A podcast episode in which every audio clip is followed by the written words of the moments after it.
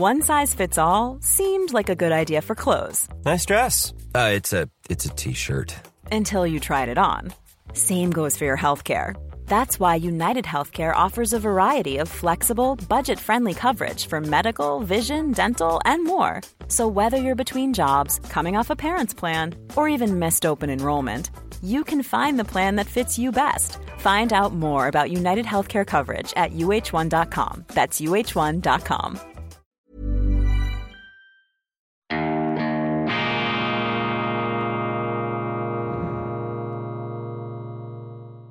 Grüezi miteinander, ganz herzlich willkommen, meine sehr verehrten Damen und Herren, hier aus dem Grünen bei Weltwoche Daily, die andere Sicht, unabhängig, kritisch, gut gelaunt am Montag, das ist die schweizerische Ausgabe, am Montag, dem 14. November 2022. Wir befinden uns im südlichen Schwarzwald in Tottnauberg auf 1150 Meter Höhe. Und das da im Hintergrund, das ist die Skihütte des weltberühmten Philosophen Martin Heidegger, der insgesamt zehn Jahre auf engstem Raum hier verbracht hat. Und zwar freiwillig, nicht im Zwangsexil oder von seiner Ehefrau abdetachiert aufgrund zahlreicher Liebesaffären, die er hatte. Nein, Martin Heidegger dieser Jahrhundertphilosoph aus Deutschland, der hat hier ganz wesentliche Teile seines Werks verfasst, unter anderem die, ähm, den, Best, den, Bestseller, müsste man sagen, Sein und Zeit von 1927. Sein und Zeit, ein sperriges Werk. Ich bin kein äh, Heidegger-Kenner, ich bin auch kein Heidegger-Fan, er hat mir zu kompliziert geschrieben, aber Heidegger ist eben hochinteressant, weil sich an ihm die Höhen und Tiefen der deutschen Geschichte im 20. Jahrhundert studieren und vielleicht ein bisschen besser verstehen lassen. Heidegger ist 1889 geboren, 1976 gestorben und er war als Rektor der Universität Freiburg am Höhepunkt seiner äh, Berühmtheit 1931 ähm, war er ähm, verstrickt in den Nationalsozialismus. Er äußerte sich sehr positiv über das Hitlerregime, versprach sich davon, einen Schutzwall gegen den Kommunismus und wie viele andere deutsche Konservative kroch er da dem Gift der Ideologie auf den Leim. Aber anstatt sich hier äh, vorschnell etwas moralisch aufzuplustern, ist für mich eben Martin Heidegger auch ein Mahnmal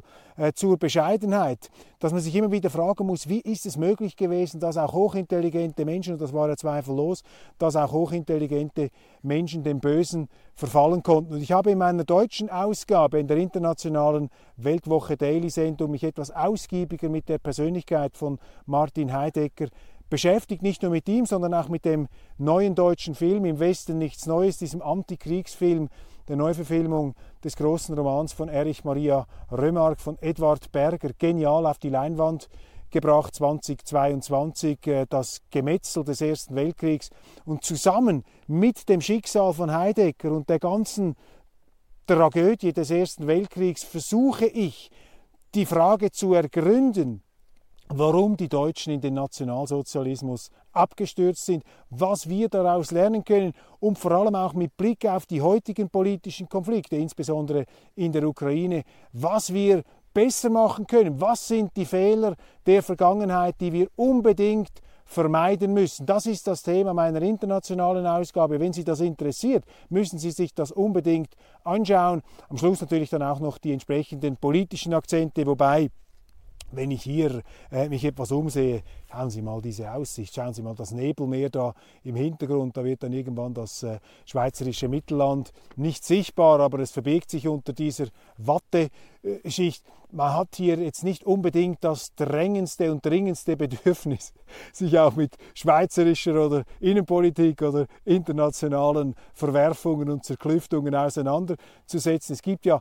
zahllose Nachrichten, die uns äh, nicht in Euphorie versetzen, ganz im Gegenteil. Allerdings, allerdings, man findet auch immer wieder sehr, sehr gute Nachrichten. Zum Beispiel die Entideologisierung der ganzen Energiedebatte, diese Klimareligion, diese Anti-Kernkraftwerk-Religion, das alles entzaubert sich jetzt äh, in der Wirklichkeit, das äh, lässt sich nicht durchhalten.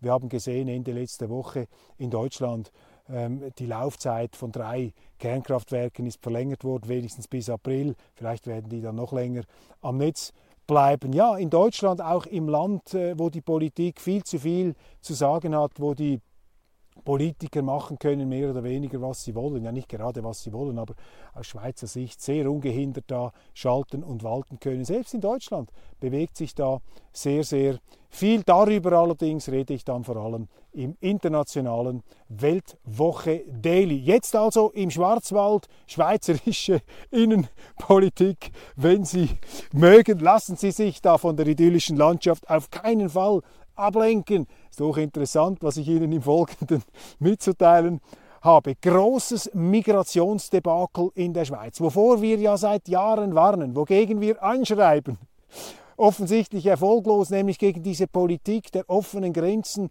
in der Schweiz, diese Zuwanderungspolitik der Sorglosigkeit, das lässt sich nun nicht mehr länger unter dem Deckel halten, schon lange nicht. Wir sehen die Anzeichen, wir sehen die Probleme, sie treten immer deutlicher nach vorne. Sprunghaft ansteigende Kriminalität in der Schweiz, sprunghaft ansteigende Jugendkriminalität und jetzt auch die Schulen Schauplatz dieser importierten, aus dem Ausland importierten Jugendkriminalität. Und wenn ich sage aus dem Ausland importierten Jugendkriminalität, dann richte ich hier den Zeigefinger der heiligen Empörung Sie verstehen etwas den ironischen äh, Unterton, dann zeige ich mit dem Finger nicht auf die Ausländer, nicht auf die Zugewanderten.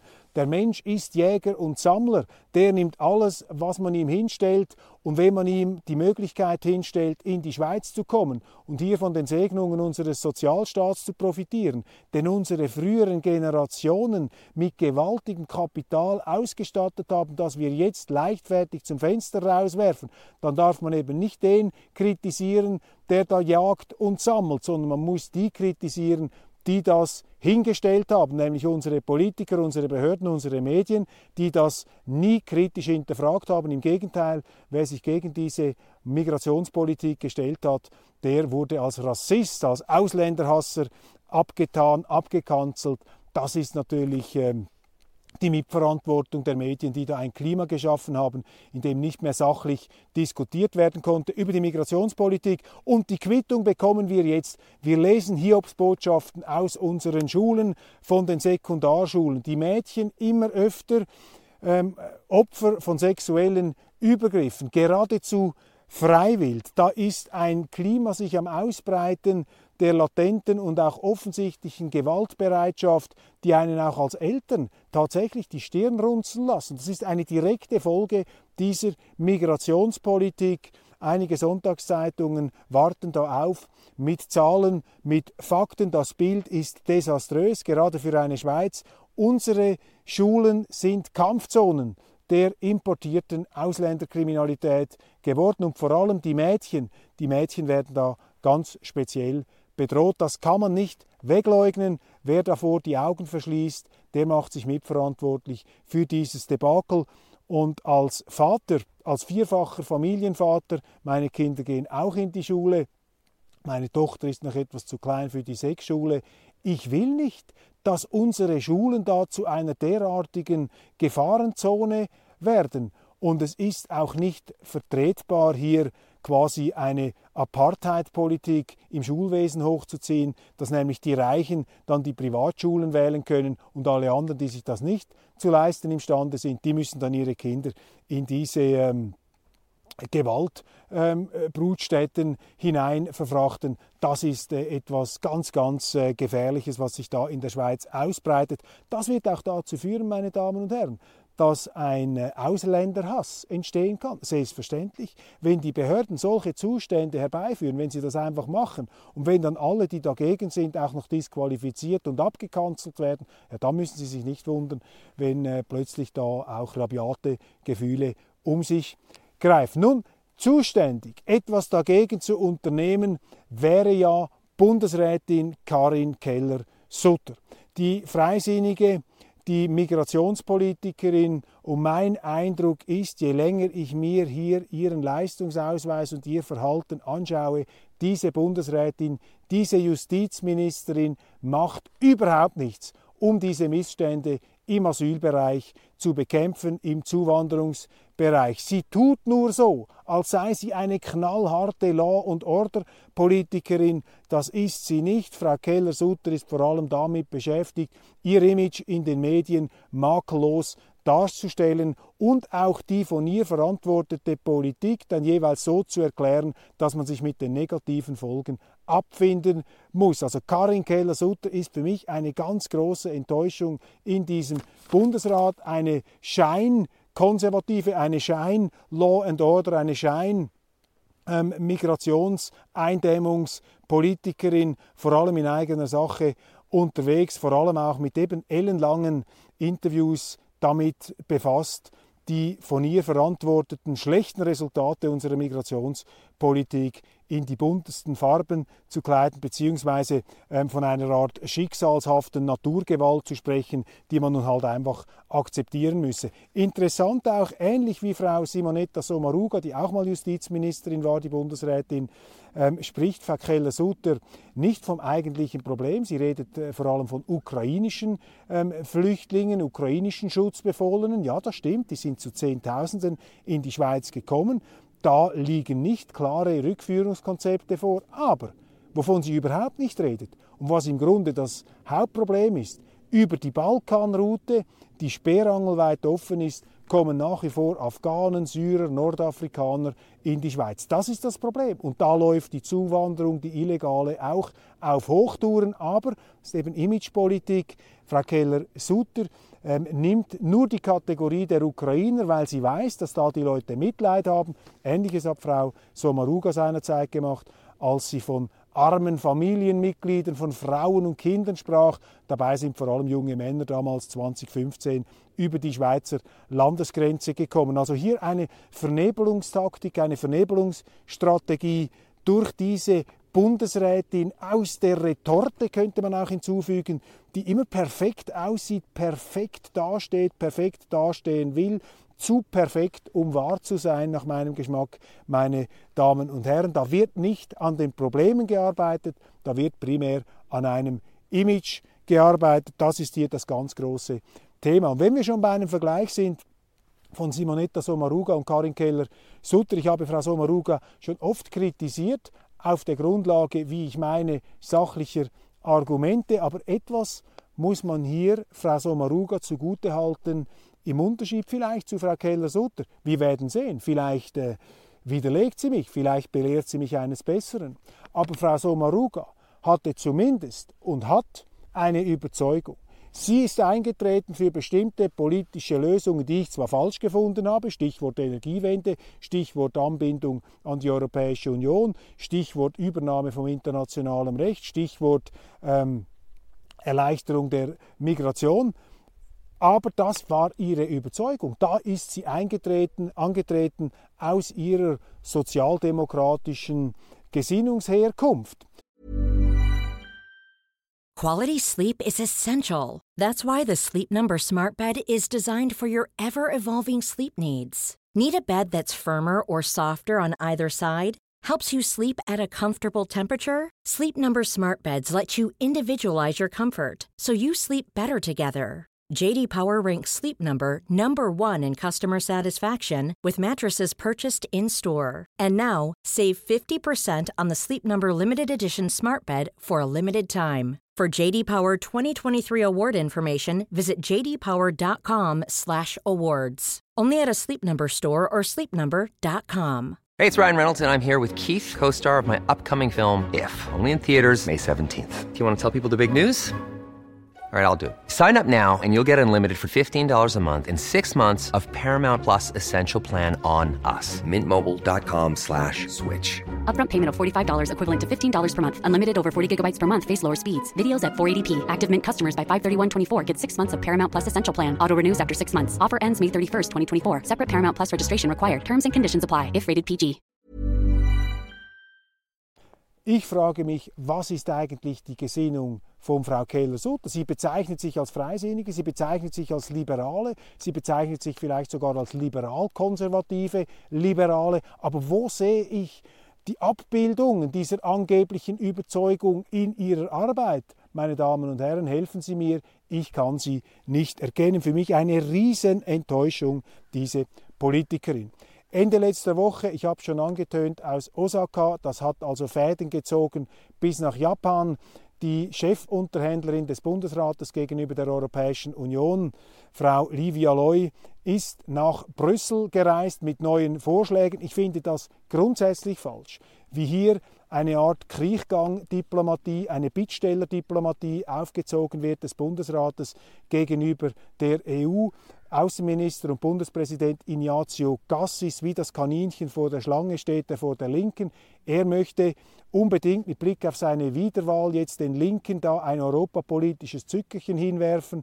Der Bundesrat nach wie vor nicht bereit, die Unabhängigkeit der Schweiz gegenüber der Europäischen Union, die institutionelle Unabhängigkeit abzusichern. Das, was Frau Loy verhandelt hat, jetzt in Brüssel, das ist eine Kapitulation, das ist Nachgeben auf der ganzen Linie. Man kleidet das in neue Wörter, in neue Wieselwörter. Was jetzt läuft, meine Damen und Herren, ist die Wiederbelebung, die Frankensteinisierung des toten institutionellen Rahmenabkommens. Dieses Rahmenabkommen ist vom Bundesrat versenkt worden. In diesem Rahmenabkommen steht drin oder stand drin, dass die Schweiz ähm, dynamisch, also automatisch europäisches Recht übernehmen muss, dass im Zweifelsfall das Gericht der Gegenpartei, der EuGH, entscheidet und dass die EU die Schweiz sanktionieren kann, wenn wir uns den Rechtssetzungsdiktaten Brüssels widersetzen. Mit anderen Worten,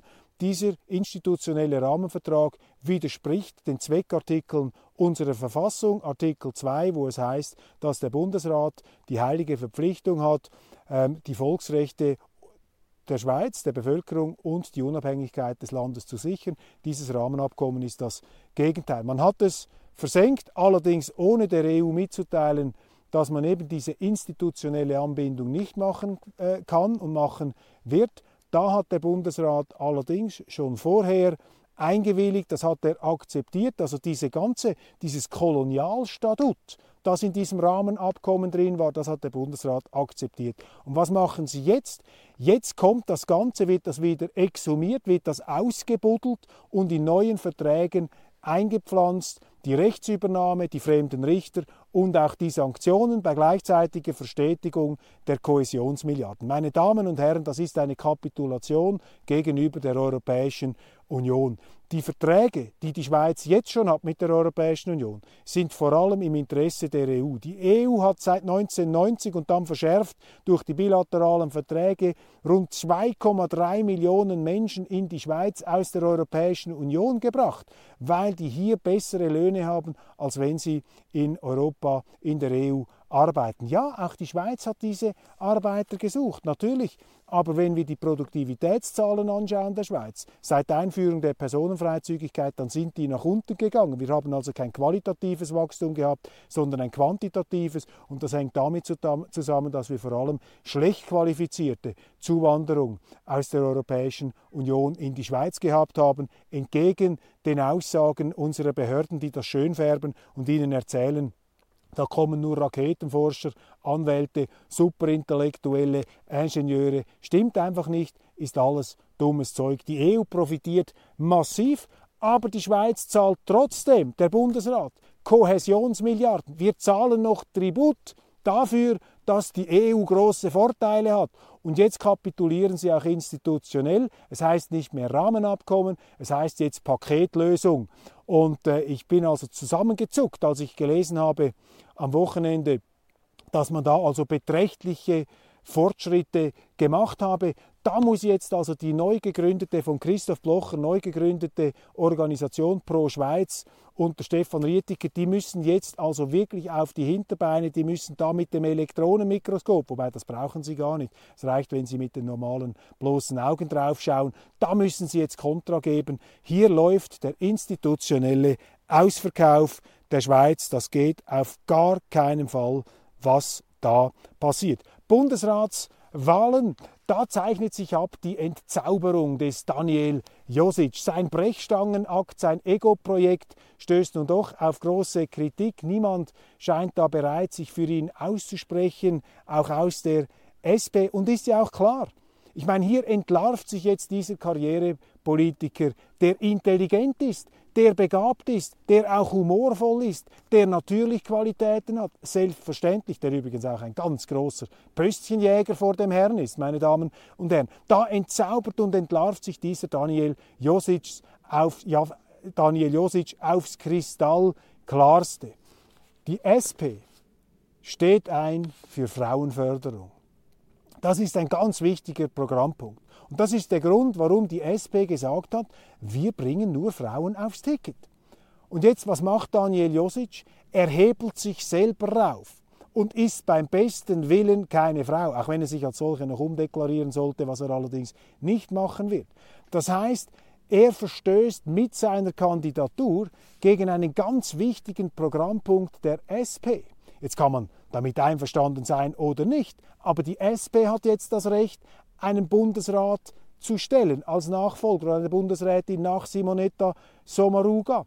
Natürlich ist das nicht illegal, wenn Herr Josic das macht, aber es zeigt eben, dass für ihn die SP nur ein Karrierevehikel ist, nur eine Art Sprungbrett für Höheres und dass er die Partei wie einen seiner Anzüge, seinen, seiner immer dreiteiliger werdenden Anzüge, dass er die einfach auswechselt. Das sind Steigbügelhalter für ihn, diese Parteien. Er nimmt das nicht ernst. Und ich bin der Letzte, der sagt, man sollte Parteien überhöhen. Aber in etwas müssen Sie die Parteien ernst nehmen. Das sind organisierte Interessen. Die machen auch die Interessen berechenbar. Sie müssen wissen, wenn Sie eine SP wählen, was ist da drin. Ähm, wie wenn Sie Coca-Cola trinken. Wenn ich Coca-Cola kaufe, dann will ich nicht, dass da Sirup oder sonst irgendetwas drin ist, dann will ich Coca-Cola oder etwas anderes. Also diese Freizügigkeit, diese Freihändigkeit, diese Egozentrik da der Politiker im Umgang mit ihren Parteien, das ist nichts Gutes. Und äh, hier entlarvt sich also äh, Daniel Josic mit diesem Crash, mit diesem Konfrontationskurs gegen die eigene SP. Er zeigt einfach, dass er damit pfeift im Grunde auf das, wofür die SP steht. Und da könnte man immer die Frage stellen, ja, warum bist du dann noch immer in der SP? Wenn du mit nichts einverstanden bist, was dieser Partei heilig ist, wenn du nicht einverstanden bist bei der Forderung der SP, den äh, den, den, den Kapitalismus abzuschaffen. Hat er immer gesagt, das möchte er nicht. Er sei nicht dafür, in die EU beizutreten.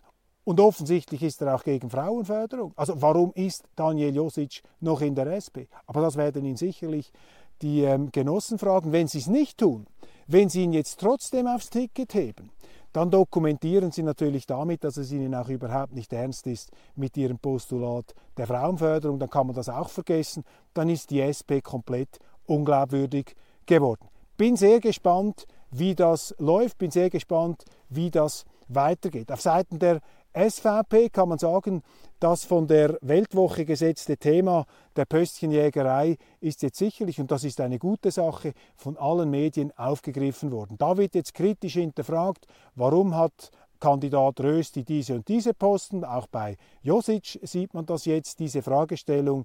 Das ist journalistisches Handwerk. Da hat sich jetzt also hier einmal mehr die äh, Winkelried-Funktion, die ähm, die Aufbrecherfunktion, die Aufmischerfunktion der Weltwoche ähm, bewährt. Einen interessanten Gedanken dazu noch äh, zur Bundesratswahl habe ich gelesen in der Sonntagszeitung von Dennis von Burg. Er hat geschrieben, dass man aufhör, aufhören sollte zu heucheln.